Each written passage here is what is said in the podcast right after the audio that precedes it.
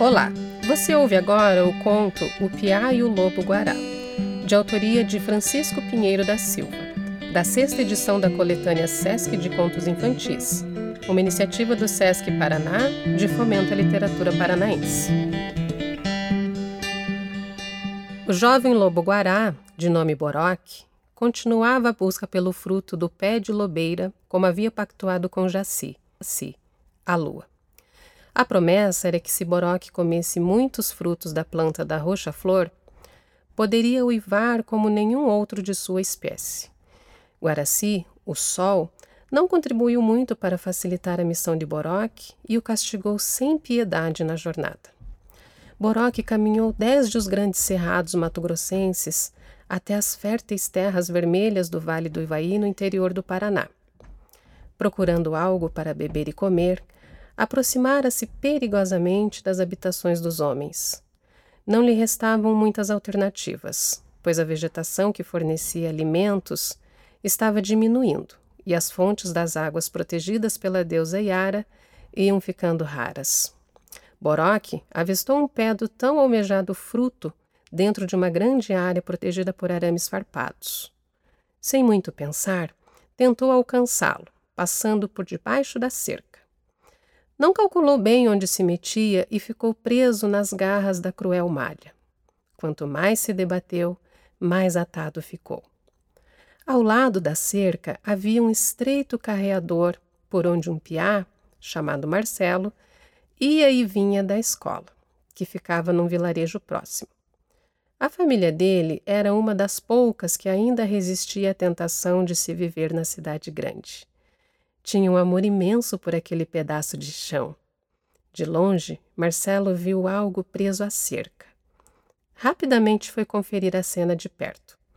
Boroque, apesar das poucas forças, rosnou para o estranho que se aproximava. O piá colocou a bolsa escolar no chão e tentou chegar com a mão até o arame que prendia o lobo-guará, que instintivamente avançou com seus dentes afiados quase alcançando seu possível salvador. Marcelo, vendo que seria difícil fazer qualquer coisa naquele momento, recolheu a bolsa e rumou para a casa. Guaraci, que continuava ardendo no céu, provocou.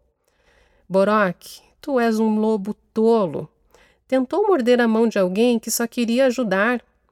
Por esse motivo, aumentarei a força de meus raios e ficarás ainda mais abatido.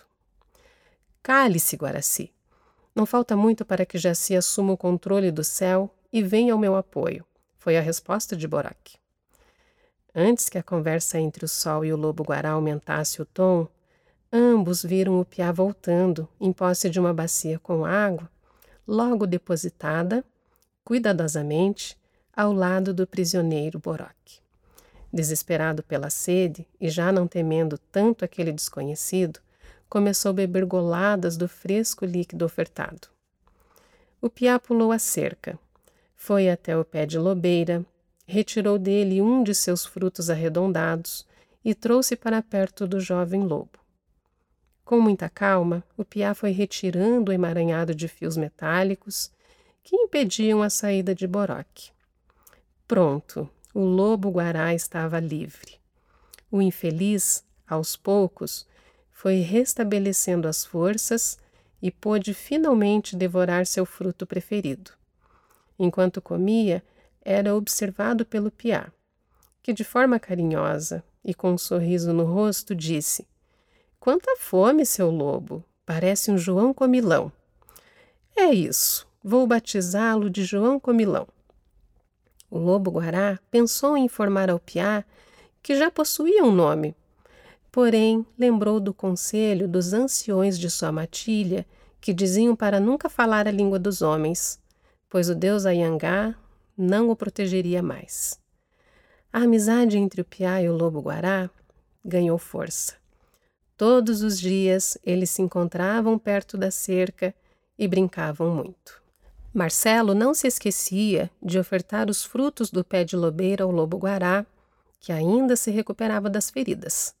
Certo dia, um pouco antes da chegada do piá, Boroque avistou uma enorme serpente perto do local onde ele e seu novo amigo se encontravam.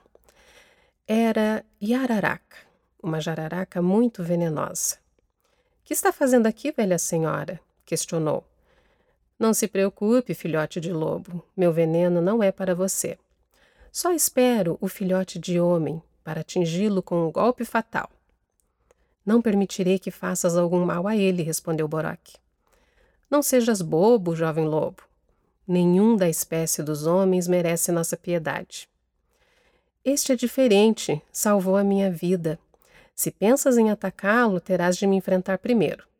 E Araraca já não tinha a mesma força e destreza do seu tempo de juventude. Assim, achou melhor não medir forças com Boroque e, serpenteando, afastou-se para longe do caminho. Após o fato da serpente, o piá chegou com a mesma alegria de sempre, trazendo água e mais frutos. Em Boroque, no entanto, havia uma pitada de tristeza. Sabia que aquele seria o último encontro deles, pois precisava seguir sua vida errante.